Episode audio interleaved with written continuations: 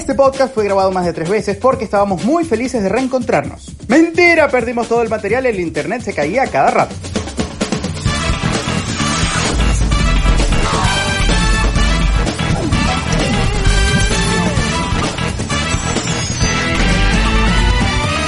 Tercer intento de la grabación del podcast. Bienvenidos a No Quiero Show. Créanme que si nosotros quisiéramos show, hubiésemos hecho.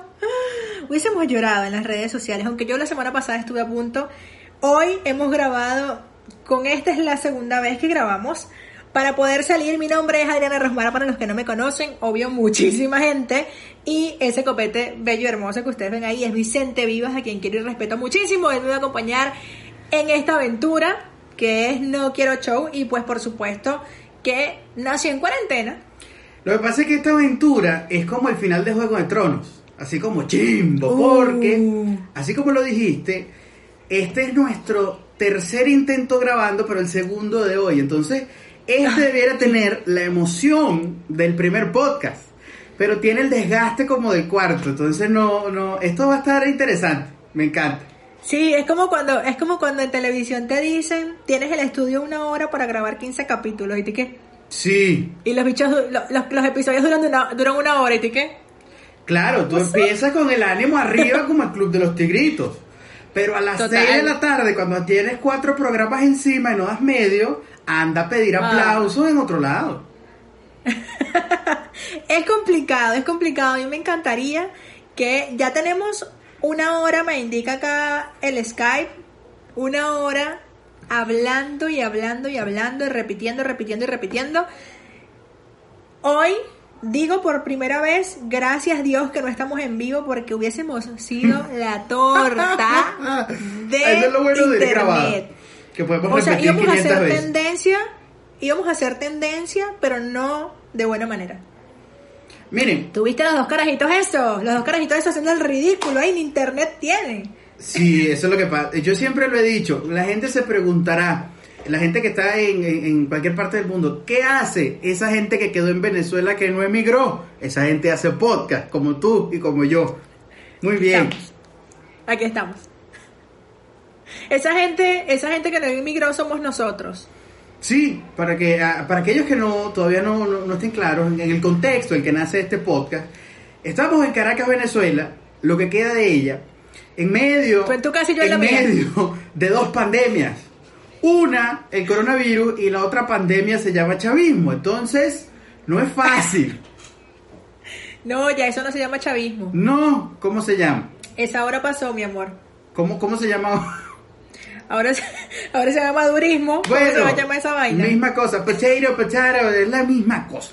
Total que eh, si algo nos ha dejado bueno esta cuarentena, eh, por lo menos desde, desde lo que yo creo, es que mucha gente se ha abocado y por fin le ha prestado atención a sus redes sociales, al contenido digital. Total. Y entre esa vorágine de hacer cosas, por fin nos pusimos de acuerdo tú y yo para hacer un podcast. Sí, porque la gente se preguntará, ¿quiénes son estos? ¿Qué hacen? ¿Por qué ellos dos? Sí, ellos van a salir. Bueno. A estos los conocen en su casa. Esa. Total, total. Y sí, tienes razón. Es tienes verdad. razón, amiga, tienes razón, amigo. Me conocen en mi casa.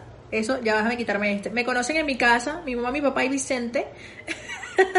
y uno que otro mortal por allí. Bueno, nos- nosotros nos conocimos de una manera bien interesante, porque nos conocimos haciendo lo que nos gusta, nos conocimos haciendo televisión. En un canal. en un Ay, canal en que un ya no canal existe, ya- valga la, la acotación. Pero sí éramos. Yo era un menor de edad, de hecho, al Ay, punto de que para empezar a trabajar yo tuve que llevar una autorización firmada por mi mamá, porque no me iban a ¿Te dar trabajo. Recuerda que no, no, no, ya va. Me acuerdo que estábamos todos, porque todos entramos en, en calidad de pasantes, y estábamos todos en un, en un salón que era la- el, el salón de reuniones, y preguntaron, creo, que cuál era el menor de edad, y Vicente Quique. Buenas.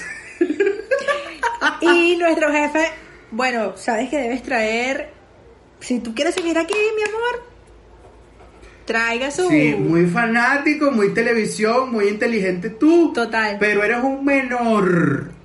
Tráete la Así que sin su- sin el mamá consentimiento- que me hiciera mi, mi papel. Sí, la gente se preguntará también qué pasa porque a veces ellos se montan uno encima del otro cuando están hablando. Esto es, él está en su casa y yo estoy en la mía. Estamos hablándoles em, a través de una llamada de Skype, ¿ok? Si escuchan sonidos es porque pues obviamente una casa no es un estudio de televisión y pues si nos montamos es porque la señal tiene delay y pues obviamente Sí, estamos, pero nada, es cosas expuestos a los elementos. O sea, en cualquier momento detrás de ti puede pasar tu tío sin camisa. totalmente hola Sí, y, y normal, es normal. Y aquí en este cuarto hay el que podemos, dependiendo de cómo lo veamos, puede ser la mascota de este programa, hay un zancudo. Ah, Hay un zancudo que me es tiene en tensión tranquilo. porque me está distrayendo del podcast, pero no sé cómo entró porque es Mira. un cuarto sin ventana. Que siempre se no hay que encariñarse no hay que encariñarse porque ese zancudo va a morir Sí, Tranquilo. eventualmente cuando se acabe esto voy a entrar en modo cacería. Sí. Nada, esto fue algo muy bonito y, y te lo he comentado muchas veces que me agrada. No, no lo hemos comentado, Poder- lo hemos grabado. Porque este podcast parece un Miss Venezuela. Esto ha tenido reunión de producción. Momento, esto hay que decirlo. Yo, reunión de producción, meeting, pre-meeting, ensayo con vestuario, ensayo con cámara, este, prueba de luces, Totalmente. prueba de maquillaje. Esto ha tenido todas las pruebas. Así, de todo, de todo, porque hemos grabado mucho. Ya, y yo te lo he basta. comentado Este todas es esas veces que que, va a estoy salir, muy contenta. Ahí va una moto. Y se me cayó el teléfono. Esto es una. Esto es una. Me siento muy contenta porque esto es una de esas cosas que en cuarentena se dio de manera natural. Y para mí es muy importante eso. Porque tú y yo hemos hablado contadas las veces, o sea, pueden ser contadas las veces que hemos hablado. Iba a, iba a decir, contadas las veces pueden ser unga unga. pueden, ser, pueden ser contadas las veces que hemos hablado. Y una de esas veces que se pueden contar fue el día que pues decidimos hacer este podcast que se dio de, muy, de manera muy natural. Estábamos hablando de unas galletas y de pronto, ay, vamos a hacer un podcast. ¿Por qué? Porque nos dimos cuenta de que realmente teníamos muchas cosas en común, opiniones encontradas y también opiniones que quizás Vicente decía es verde pero es azul y al final como que cada uno decía no bueno quizás no es ni no es ni verde ni es azul es anaranjado Sí, teníamos Entonces nos esa, parece esa- interesante esas poder traer ganas esto acá. y esa necesidad de hablar, de hablar mucho, de compartir ideas Sí, y de porque- entretener a la gente. Y eso viene desde, desde esos tiempos que trabajamos en televisión, ambos trabajamos en radio, entonces hay como esa necesidad de, de comunicar. Y entre esas cosas buenas de la pandemia es que no- nos volvimos a poner en contacto y nació el podcast Total. y fue fluyendo así sin forzarle mucho. de manera natural Sí, y me encanta este formato, me encanta este formato porque yo más, o sea, yo siempre le he dicho, la televisión es para, para preocuparse y la radio es para divertirse. Y a mí me parece genial poder llevar este concepto contigo donde podamos hablar de tantas cosas. Quizás la gente dice, bueno, están habla, que habla, que habla, que habla, que habla, pero mi amor, tranquila, no te preocupes, que te prometo, te aseguro y me, me cambio el nombre si a partir de lo que queda de capítulo y de los capítulos que vienen, tú no te tripeas esto. Ah, no, O tú me vas a pedir contenido. Me vas a pedir que tips de qué. Ahí veremos. Porque No, bueno, yo a te ver, voy a decir algo. fíjense. Yo voy a decir algo. Algo que yo no sabía y él lo dijo en la grabación anterior. Pero eso se borró. Yo te voy a decir algo. Si ustedes no saben cómo está haciendo el podcast Vicente, A ver, ustedes se pueden imaginar, miren. cuenta. El po no, a ver, eso no es un secreto. Lo que pasa es que nadie me ha, nadie ha preguntado tampoco. Yo, desde hace algún tiempo, Yo hay que, así, cada vez que se para para allá buscar, yo hay que...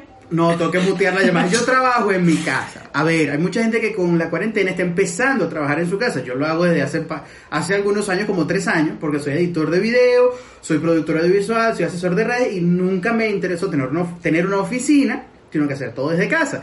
Y llega un momento cuando con la rutina y con el trabajo de todos los días que uno dice, y uno se cuestiona, uno dice, debo usar pantalones todos los días. ¿Es realmente necesario y determinante? No. Así que yo siempre trabajo y este podcast lo hago y lo espero seguirlo haciendo en interiores. Que se sepa. Mira, que mi el amor, país yo te voy a lo una- sepa. Yo te voy a decir una cosa. Este podcast algún día se va a grabar en estudio y usted va a hacer el podcast en interiores, oye. Ah, no, bueno, gózalo. Claro que sí. To- a las muchachas, atención niñitas. Si nos ponemos de acuerdo y este proyecto crece como debe crecer y nos vamos a un estudio, yo voy en interiores.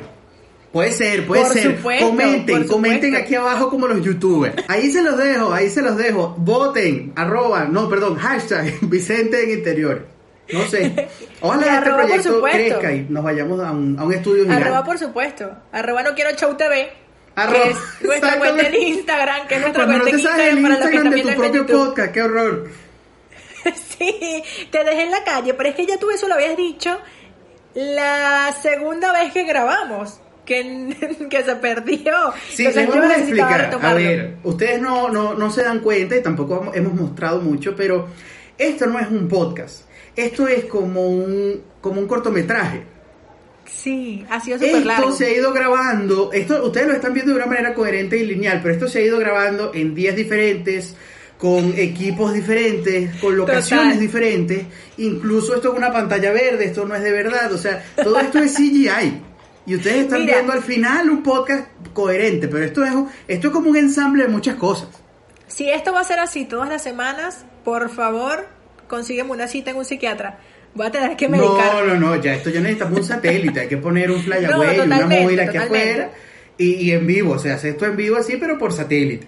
Los inicios siempre son así. ¿Tú sabes qué es lo que pasa? Que el destino, fíjate, me va a poner así profundo, el destino sabe, el campo sabe que este proyecto nosotros le tenemos tanto cariño y tanta dedicación, que así el video se pare 500 veces y la conexión Skype no sirva. Tú y yo vamos a seguir grabando porque le tenemos mucha fe a esta idea. Sí, si yo me tengo que parar de aquí a las 3 de la mañana, Dios no, porfa. de aquí no se, de aquí no se bueno, para tampoco nadie. a las 3 de la mañana, no, pero eh, eh, tenemos la seguridad de que le vamos a poner fe y aparte, por un tema de experiencia, estamos eh, acostumbrados a lidiar con contratiempos en el trabajo siempre. No hablemos de eso. Porfa. Vamos a hablar de eso. Claro, porque No la de producción de contratiempos, porque televisión tú y yo de nos tanto, conocimos. más o menos. Tú y- tú siempre hay contratiempos, siempre hay alguien que no llega, siempre hay algo que falta. Sí, tú y yo nos conocimos en un contratiempo como este que se está presentando con el internet.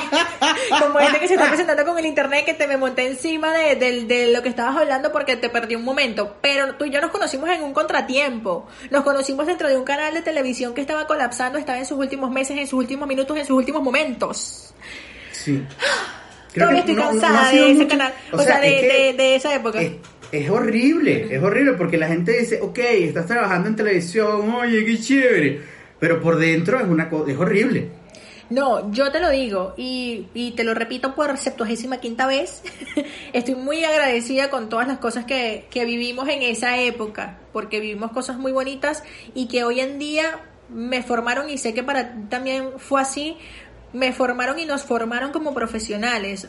Sí. Quizás en sí. una situación como esta, donde he tenido que grabar lo mismo 50 veces, pues ya quizás no tendría este ánimo o ya no hubiese sabido cómo, cómo resolver el hecho de que ya esto, esto no nos funcionó y estamos grabando sin esto.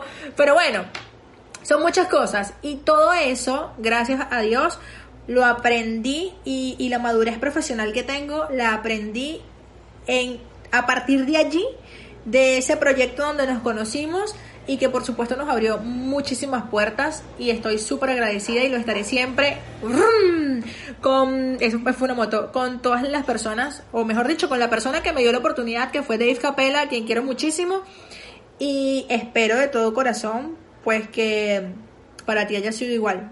Porque además Sí, que- además que Sí, compartías yo con gente muy linda como yo. Durante, a ver, la, la, ¿cómo se llama? La corta o gran ca- eh, carrera laboral mía, desde hace como 10 años, yo, no, no nada más con Dave, Dave ha sido como que uno en una lista que todos tenemos Exacto. de las personas a las que uno le debe, no, eh, o sea, más allá de, de, de, de algo físico, o de estar en un sitio, ese agradecimiento y ese mérito por la oportunidad y el chance. Totalmente. Eso es lo que uno agradece a la, a la larga del tiempo.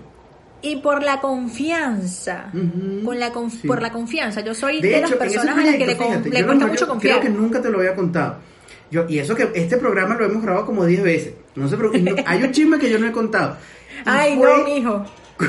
fue como ese primer acercamiento con el tema de la confianza. A ver, en ese proyecto éramos un equipo de producción de puros muchachos. Eh, Sí. Yo tenía 17 eh, y todos estábamos entre 22, 24. Yo tenía escúchame, 19. Empezandito a estudiar todos en las universidades.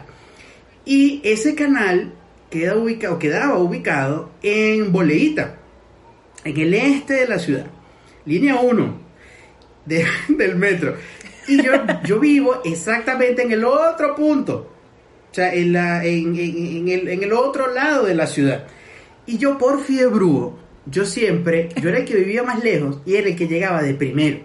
No sé, yo me encontraba a todo el mundo, como, como no habían llegado la gente de mi oficina, yo me encontraba a la gente que limpiaba el canal, saludaba a los de seguridad que estaban en la garita, saludaba a la gente de recepción que tenían una cara de cañón, pero a mí me trataban con cariño, a los técnicos del programa de la mañana, o sea, yo me fui relacionando de alguna manera con esa gente. Y hubo un día que el jefe que teníamos en ese momento empezó a ver, no, la jefa que teníamos en ese momento, Maggie, empezó a ver que yo llegaba temprano y un día me dijo, mira, pero ¿por qué tú no abres la oficina? Y yo, ¿qué? Qué responsabilidad. Y ese día, ese día, Maggie me dijo, mira, esto es un voto de confianza, chamín. Sí. Este, como tú eres el que llega temprano, con todo y el que, y el que vives más lejos, pero llegas de primero. ah, no hay coronavirus, moca con una tos. Este, Sí. a mí ese día me dijeron, te vamos a rayar de la oficina y tú vas a abrir la oficina. Y durante un buen tiempo yo era el que llegaba y abría. Y Totalmente. fue la primera responsabilidad que a mí me dieron en ese canal. No, y la primera de muchas, la primera de muchas, porque si algo tuvimos, sí. si algo tuvimos, allí fueron oportunidades. Y te voy a decir algo, no entiendo por qué siempre que una persona de nuestra edad, entiéndase 24 o 25 años, eh, va a buscar un empleo y está recién graduado, le piden 5 años de experiencia. Y tú y yo, entiéndase bien, tú y yo somos de ese pequeño porcentaje de la población que tiene, disculpa, más de 5 años de experiencia que cumple con el requerimiento, ¿sabes? Entonces eso, eso a mí me parece súper cool porque lamentablemente no todos tienen esa oportunidad o no todos tienen esa visión de Yo creo que mucho más antes de graduarme voy a comenzar a trabajar. Es lo que tú dices, es visión. Es como, a lo mejor no- tú y yo no la teníamos tan clara como lo pudiéramos ver ahora, muchos años después, pero teníamos como ganas de, de estar y de aprender de eso. Sin embargo, recuerdo que una vez yo siempre me iba con Dave, siempre me daba la cola porque vivíamos relativamente cerca. Y había un chico que a quien también quiero mucho que se llama Alejandro Ferranti. Algunos lo conocerán de los que son de mi época porque me relacionaron mucho con él y Sí, de Alejandro tu un día me época. di- Ay, sí, aquellos 80. o sea, me, me relacionaban con él, ¿qué quieres que te diga? Pero éramos no, pero amigos. sí, sí, Ferra- saludos, Ferrante, hermano, si estás viendo, está en España. Sí. Saludos. Y recuerdo que él me preguntó, en ese momento, realmente lo que estábamos viviendo era muy, interesa era muy interesante porque estábamos haciendo un programa de chamos, para chamos y por chamos. Entonces éramos tendencia en Twitter en cada programa. Salió un programa y tendencia. Y salíamos a la calle y todo el mundo sabía quiénes eran las personas que, que trabajaban allí. Éramos el único programa del canal que tenía público. Fuimos el primer programa que eh, de televisión nacional que integró la cultura K-pop que hoy en día tiene muchísimo renombre. Y Alejandro me pregunta, ¿alguna vez tú te imaginaste que llegarías a, donde estás ahorita a tu corta edad? Y mi respuesta siempre fue clara, o sea, mi respuesta fue, sí me lo imaginé porque realmente yo, yo sabía lo que quería, yo tenía la visión de lo que quería, lo que quería alcanzar y gracias a Dios estaba cumpliendo mis metas en ese momento. Y recuerdo que su respuesta fue, wow, qué cool que, que tienes esa determinación. Y es eso, es cuestión de visión, de lo que la gente realmente se propone y si trabaja para eso, para hacerlo, para Sí, cumplirlo. Es que, la- la- a ver, ni tú ni yo somos hijos de un dueño de ningún canal. De nada. No estuviéramos aquí. Ni familia, ni familia de nadie. tiene o sea, de nadie de la que- farándula. ¿Aló? Ni familia de nadie de la farándula. Por eso, no tenemos familias relacionadas a los medios, ni, ni siquiera a internet, nada de nada. Pero a lo mejor lo que sí teníamos era esa visión y esa de vamos a meternos por aquí, vamos a aprovechar este chance. si salgo de esto en dos, qué proyecto tengo siguiente, y como es estar previendo, que yo creo que uno, uno aprende esa actitud ante la vida produciendo, porque hay que prever, prever mucho y prever siempre para que pues, suceda lo malo, este, allí es donde uno va contando como esos aciertos y donde un fracaso, a lo, mejor en ese momento es malo, pero después, ah, no, fue bueno pasar por allí. Por supuesto, y eso forma parte de la madurez de la que te estoy hablando. Si no hubiese atravesado, si no hubiésemos atravesado todas esas cosas por las que pasamos en ese momento, que vaya que fueron cosas muy intensas, porque era a veces eh, llega ese momento de la televisión, era el momento donde queríamos hacer muchas cosas, pero se estaba atravesando por el tiempo donde no habían los recursos para hacer todas esas cosas. Ahorita quizás tenemos mayor facilidad para generar contenido, pero en ese momento, te estoy hablando año 2000, 2013, año 2013, había 2013, como- 2014, sí, sí. había como una transición en- de la televisión con plata, de, lo, de la poquita plata que quedaba para trabajar en televisión y de la televisión que nos- nosotros estábamos recibiendo, que era la de que con una balita salimos todos, uy, ups, salimos, salimos todos, con una balita se recoge el audio de todo el mundo por decirte algo, cosa que no pasaba. Pero eso nos permitió que aprendiéramos a trabajar con un solo recurso, 5, 6, 7, 8, 9, 10, 15 personas. Entonces, eso hoy en día se agradece porque además el contenido que se va generando diariamente, pues tiene que ser así, súper chola. Sí. Y tú llevas como ese ritmo de que todo es rápido, más bien a veces vas como que muy rápido y dices como, vamos a bajarle un poco porque step by step todo sale mejor. Ey, de hecho, al punto de que, por ejemplo, tú y yo nos acostumbramos a que eh, teníamos como, a lo mejor no teníamos ni recursos, ni mucha producción y tal. Y a mí me pasó que yo venía con mi mente seteada y un día me toca hacer, ma- ma- imagínate tú, 2013. 2013 o 2014, después de, ese- de, de ese proyecto juntos, me, me contratan para un proyecto en una productora, una cosa donde, donde había un presupuesto pero pequeño. Y a mí, el día antes de empezar a grabar, me dicen, mira, eh, estamos haciendo aquí la lista del catering, tú eres alérgico, vegetariano, vegano, algo que no comas. Y tú. Y yo, ah, no lo sí, sí, creer. para hacer el catering, porque acuérdate que te, te vamos a dar la comida, o a todo el equipo le vamos a dar la comida, desayuno, almuerzo y cena, porque grabamos todo el día. Y yo, me van a dar la comida, guau. Yo, eso me- yo no lo podía creer. No, era increíble. Porque Era nosotros- increíble, había presupuesto para la comida, y para acá comida, chuchería, traslado, es una maravilla. Lo, Entonces- mejor del, lo mejor del proyecto en el que trabajamos juntos era que el presupuesto más grande que había era que éramos un equipazo. Oye, éramos, sí. sí, porque era como Eso que sí. una Aplauso camaradería tan genial. Recuerdo que, mira, el único que, que, que quizás tenía carro era Pedro. ¿Lo recuerdas? Sí. Que le prestaban el carro. Entonces Pedro No, hacía Pedro viajes al metro y nos y. Andrés también tenía carro, el Sí, carro de su mamá. Andrés y Pedro hacían viajes al metro porque éramos muchos y entrábamos temprano y salíamos tarde.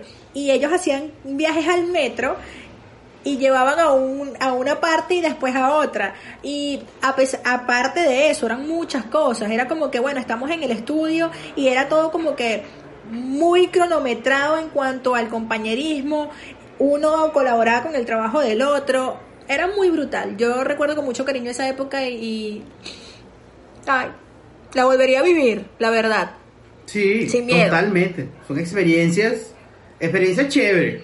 Que en, el, que en ese momento parecían cosas negativas, pero ahorita uno dice, oye, vale, chévere. No, quizás si no hubiese vivido eso, si no hubiese pasado por eso, diría así, hoy estaría como que, no sé, quizás no, no, no fuese el, a nivel profesional, no tuviese el nivel que tengo ahorita, porque no lo hubiese trabajado desde hace tanto tiempo atrás, y eso se agradece.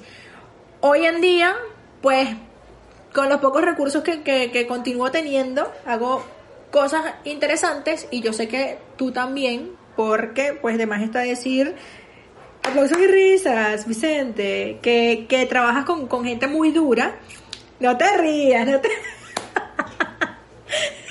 No ustedes saben, ustedes saben, yo no voy a estar aquí haciendo publicidad. Bueno, y no, no, no, no, no, de verdad que yo, yo pensé que no podía existir algo peor que ese canal a quien le tengo que agradecer muchas cosas bonitas, pero está la pandemia, pues.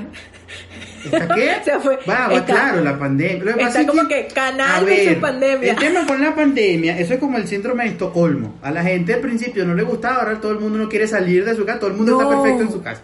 Yo Em, no quiero que se acabe. Pero ha sido, de alguna manera, esta pandemia motor o, o punto así de, de- de que la gente se dio cuenta de la importancia de las redes, de lo importante, más allá de, de conocer las plataformas, de la producción Total. audiovisual. La gente se está dando cuenta en el 2020 que hay que aprender de paleta de colores, de fotografía Sí. de composición, de edición, de sonido. Hay que tener un telefonito decente y saber usarlo. y saber utilizarlo. O sea, no es simplemente tener un teléfono para WhatsApp que tome fotos bonitas, no. Mira, las redes sociales hoy en día lo son todo. Mi abuela se despierta y lo primero que ve es YouTube, no el WhatsApp, porque siempre responde tres días después. YouTube. Sí, Y se mi, abuela, acuesta- mi abuela también es así, pero con Netflix. Mi abuela es una ¿Y se señora de 70 años y tiene su perfil en Netflix y ve sus series en Netflix. Y se acuesta viendo el YouTube. ¡Ay, mija! ¿Viste que el limón es bueno para X cosa? Y tú y que, abuela, en otro video después, ay, no, olvídalo. El limón es malísimo porque en otro video le dijeron que eso no, que eso estaba mal.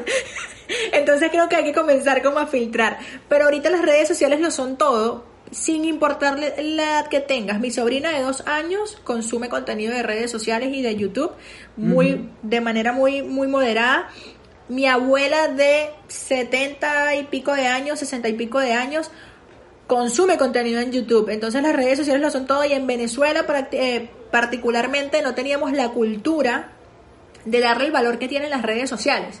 No sabíamos de verdad, verdad, la importancia que tenía un delivery, la importancia que tenía el customer service. No lo sabíamos. No sabíamos la importancia que tenía tener unas redes sociales activas y con una estrategia. Saber de qué color era tu logo, cómo pensaba tu marca, cómo sentía tu marca. Y hoy en día, y esto lo voy, mira, con esto voy duro en un episodio, Vicente. Hay mucha gente vendiendo humo. Mucha gente. Ah, no, ah, no, bueno, pero ya tú vas a empezar aquí a ganarte enemigos de gratis. No, es que yo me indigno, yo me indigno porque yo nací y crecí en la época de las redes sociales. O sea, yo no estoy en esto de las redes sociales desde ayer. Yo en el 2000 no sé cuánto, 10, 11, cuando la radio la radio por internet nació, yo nací con la radio por internet. Porque yo más que una mujer de televisión soy una mujer de radio, me encanta hablar, aquí, aquí sí, se nota. Ajá. Y todos los proyectos que tenían venían ligados a unificar radio con redes sociales, unificar televisión con redes sociales, unificar eventos con redes sociales. Entonces, no es que te estoy hablando de algo que no sepa y a veces cuando veo gente hablar en las redes sociales, de las redes sociales y de cómo utilizarlas, digo, stop, ¿qué estás haciendo, hermano? ¿Qué ¿Tú sabes pasa? Y ahorita, ahorita el gran enemigo de la pandemia son los live. La gente le agarró, muy, no sé, como una, como un resquemor a los, a, a los en vivo. El otro día Pero- hice bingo. ¿Ah? El otro día hice bingo, me aparecieron todos así, uno tras del otro, bingo. Bueno, yo le, yo tuve que desactivar, desactivar la notificación porque era un fastidio. O sea, el teléfono sonaba cada vez que alguien hacía un en vivo y la gente hacía muchos en vivo. Eh, pero yo recuerdo que esto empezó, o bueno, a lo mejor, ah, vamos a decir coincidimos en el cuento.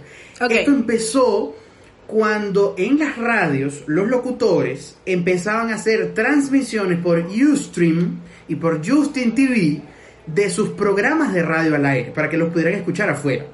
Ya va, pero es que tú me estás hablando todavía de 2012, 2013. Erika de la Vega y Ana María Simón, a- Simmons hacían su programa de radio, Un Mundo Perfecto, y salían por Ustream.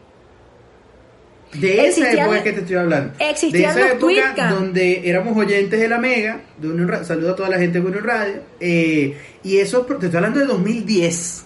2010. Todos esos programas esto, salían, por supuesto, aquí en Caracas, por la señal de la radio, a nivel nacional, por la página de la Mega y del circuito, pero los locutores transmitían y uno podía por primera vez ver a los locutores. Y eso era, wow, los locutores, Sí. la cabina, qué bien. Obviamente, ve- escuchábamos radio, di- eh, eh, eh, escuchábamos personas en la radio distintas, pero yo siempre escuché a Erika de la Vega, a Ana María Simons, escuchaba a en la mañana, muy temprano, te montabas en un autobús que no me gustaba mucho, Gustavo Pierral, ¿sabes? O sea, eran como distintos Buenos tipos- días, juventud. Ese, eran como que distintos tipos de radio y tú ibas y tú ibas como en tu mente educándote y diciendo este estilo me gusta este estilo no me gusta comenzabas a ser crítico como audiencia y Sí. después cuando comenzabas a trabajar en la radio cuando yo entré por primera vez a una cabina de radio fue como que "Ah, no pero comenzabas y dejabas de ser crítico como audiencia y comenzabas a ser crítico como una persona que hacía radio, como una persona que producía radio. Y eso era lo peor. Eso es lo peor. O sea, es como, no sé si es positivo o es negativo, porque yo más nunca en mi vida vi televisión sin hacer críticas constructivas y más nunca escuché radio sin hacer una crítica constructiva, porque es como Sí. que vas escuchando y tú vas estableciendo lo, eh, el orden del programa o, o- o dices, Sí, yo le esto grito, pudo ser de le esta grito, manera. Le grito. Yo si voy en un carro, por decir un ejemplo, y hay un locutor que no está respirando bien, o que no deja hablar el invitado si está haciendo una entrevista, o que dice una yo le caigo a gritos. Bueno. Este idiota, ¿por qué no presenta la bien? Y le grito. Y con la televisión- con la- yo le grito, le grito, le, puede ser hombre, puede ser mujer, a mí no me, no, no me tiembla para formar un rollo con la gente de la radio, porque así fue que uno aprendió, cuando un locutor que está bajo la supervisión de uno, uno mismo también, cometió un error, había que corregirlo rápidamente para que no volviera a pasar. Totalmente, totalmente. Claro, y en televisión también. En televisión puede ser incluso más rudo porque Uf. mandamos a comerciales y, en- y tengo exactamente dos minutos para destruirte, para, para volverte decirte qué leña porque hiciste, brother, qué cometiste un error. hiciste, qué hiciste, por qué dijiste eso si no, Claro. no, retómame. Me encanta la televisión porque la televisión es dura, la televisión es golpe, la televisión es fuerte. Me encanta la televisión. Sí, la televisión es... Es como tener un novio que te un pega y te gusta. Es un medio noble para algunas cosas, pero muy mezquino para otras. Sí, o sea, cuando tú trabajas en televisión, seas productor o seas talento, tienes que entender que va a estar el tipo bello y espectacular que te gusta, pero que te pega. O sea, sí, es como una novia tóxica. sí, pero la, yo amo la televisión, es como que tan rico hacer televisión, es lo máximo, lo mejor. Y esto es lo más parecido actualmente que hay para hacer televisión. ¿Cuál es la diferencia? Pues que anteriormente tú debías esperar que te aprobaran el proyecto. Hoy en día no, hoy en día esto salió y vamos a darle. Y ya. ¿Qué te puedo decir? Recuerdo cuando llegaba del colegio a mediodía o cuando me iba a estudiar en la tarde y escuchaba la radio. O sea, era como que tenía que llegar a mi casa a tiempo para poder escuchar el programa de, de 11 a, a 1, que me encantaba. Ah, claro, porque tú estudiabas en un colegio mediodía. Yo estudiaba a mediodía a veces, porque había Yo- momentos Yo siempre donde me te- estudié todo el día. Yo escuchaba radio en la mañana, porque siempre viví muy lejos de donde estudiaba, y escuchaba los programas del final, el prime time de la tarde, tarde-noche. No, no, no. Yo estudiaba o en la mañana o en la tarde, pero si estudiaba en la mañana me metía en cualquier cosa en la tarde. Y si estudiaba en la tarde, viceversa. Ay, que el club de ajedrez, así eso no me gustara para adentro. Yo estaba en todas, en absolutamente todas. ¿Aló? Estoy aquí. Ay, perdón, pues parece que Sí, no te me que- quedes en silencio porque creo que es un pache. Mira, tú no sabes lo, lo, lo lento que puede ser el internet cante. O sea que No, tú eres yo- esa yo- niñita que tenía todas esas actividades extracurriculares. No, sí, y yo, yo estaba ahí, yo te estaba, te estaba viendo así. Y yo, bueno, creo que se le fue el internet a él o a mí. sí, yo tenía todas las actividades extracurriculares habidas y por haber. Y yo creo que por eso soy, soy tan workaholic, ¿sabes? Yo creo que yo no puedo tener un, solo proyecto. Yo tengo como no, tú 50. sabes que no me ayudaba a mí, que lo que lo- te lo dije, yo estudiaba todo el día, o sea, yo no tenía como un espacio o tiempo para hacer algo diferente a lo que me dejara hacer el colegio. pues. Entonces yo aprovechaba los fines de semana y cuando empezó la época del bachillerato, que yo no empieza como a tener como inquietudes en aprender cosas, yo los fines de semana en vez de descansar o hacer tareas, yo me metía en curso. Curso de curso de locución, curso de radio, curso de edición, curso de musicalización, curso de lo que curso de de, cualquier todo. cosa. Entonces, ese, claro, LinkedIn, ese LinkedIn tuyo, puro curso. Sí, sí, yo, yo mis fines de semana eran puro curso. Gracias a Dios con eso uno va, imagínate, yo tenía que 14, 15 años, yo era un, un chamito y ya yo iba aprendiendo del tema técnico, de los aparatos, de cómo, de cómo hacer ahora o cómo trabajar en la radio eh, basado en lo que yo escuchaba todos los días y aplicar un conocimiento técnico para que esto suene como la radio que a mí me gusta escuchar. Y eso fue el principio del trabajo, de mi trabajo. Esos eran los castigos de mi mamá, ¿sabes? Esos eran los castigos de mi mamá. A mi mamá, tú raspabas una materia, eso, venga, entre. Tú raspabas una materia y... El tío sin camisa, por no, no, favor. ese esa es producción, esa es producción. Tú raspabas una materia y mi mamá te ponía a hacer un curso de computación y tú decías, ¿for what? Pero después, mi amor, soy la secretaria de la casa. Cualquier cosa. Tú raspabas, tú, tú sacabas una nota baja en, en, una, cla- en un examen, vas a hacer un curso, porque es que hay que estudiar. Y yo nunca entendí. No, O sea, fíjate, yo hoy en día siempre se lo yo fui agradezco. alumno promedio 14, siempre. Ay, no, yo no lo voy a decir aquí porque me da vergüenza, pero yo era tipo que ya llegó un momento en el que, bueno, si sacó 12, saqué 12. Sí, a ver, yo, yo sé que eh, esto es a lo mejor Dígame quinto un, año, mensaje así un poco, eh, ¿cómo se llama? Rebelde y altisonante y hay gente que no, hay que impulsar a los hijos a que saquen 20. Yo le voy a decir una cosa. 10 es nota. ¿Y lo Con 10, demás? no, no, no, tú, tú tápate la cara, pero eso es una verdad. Eso es un absoluto. 10 es nota. Y lo demás es lujo. 10, Ese era mi lema. 10 notas y lo demás. lo- Claro, yo no era Ese- de ese 10. era mi lema. Yo era de 14. O sea, yo no era un, un Y que estudiante cinco y lo demás es lujo, y aquí. tampoco reprobado. O sea, yo estaba allí. ¿Escuchaste? Aquí Dime. producción dice que 5 y lo demás es lujo. Ya, ¿qué dijo producción? No escuché, Que perdí el retorno. 5, 5 y lo demás es lujo. Pero, pero ¿por qué? No vale, 05 ya es ro- ya es, No, esa- esto- es los, que- que, es sa- que- du- los que durante todo el año sacan 05 son los que en agosto todavía están en el colegio porque están reparando. Totalmente. Bueno, yo te tengo Siempre. un cuento y con esto cerramos. Yo raspé matemáticas y no entendí, y, bueno, no decir no entendí porque no soy muy buena en matemáticas, pero yo era buen estudiante. Yo raspé matemática en octavo grado por un profesor que, donde sea que estés amigo, un saludo, espero que hayas madurado. Octavo grado raspé matemática y me la llevé de arrastre para noveno. En noveno raspé matemáticas, me tiré en noveno, pasé matemáticas, si mal no recuerdo. Entré a cuarto año, veía matemáticas y raspé matemáticas. Pero en ese, en ese cla- en esa clase raspó todo el salón. Mi mamá no lo entendía y fue conmigo a la reparación. ¿Sabes la vergüenza que es que tu mamá vaya contigo a reparación y que tú tengas Ay, dengue eso es y una la pana raya, te eso es lleve? feo. La pana te lleve a reparación y te diga siéntese ahí que aquí vamos a ver qué es lo que está pasando. Y se dé cuenta que todo el salón sacó 01 y te llevas quinto para quinto año matemática de arrastre. Y en quinto año ves dos, dos matemáticas, matemática de cuarto y matemática de quinto. Ese era mi caso.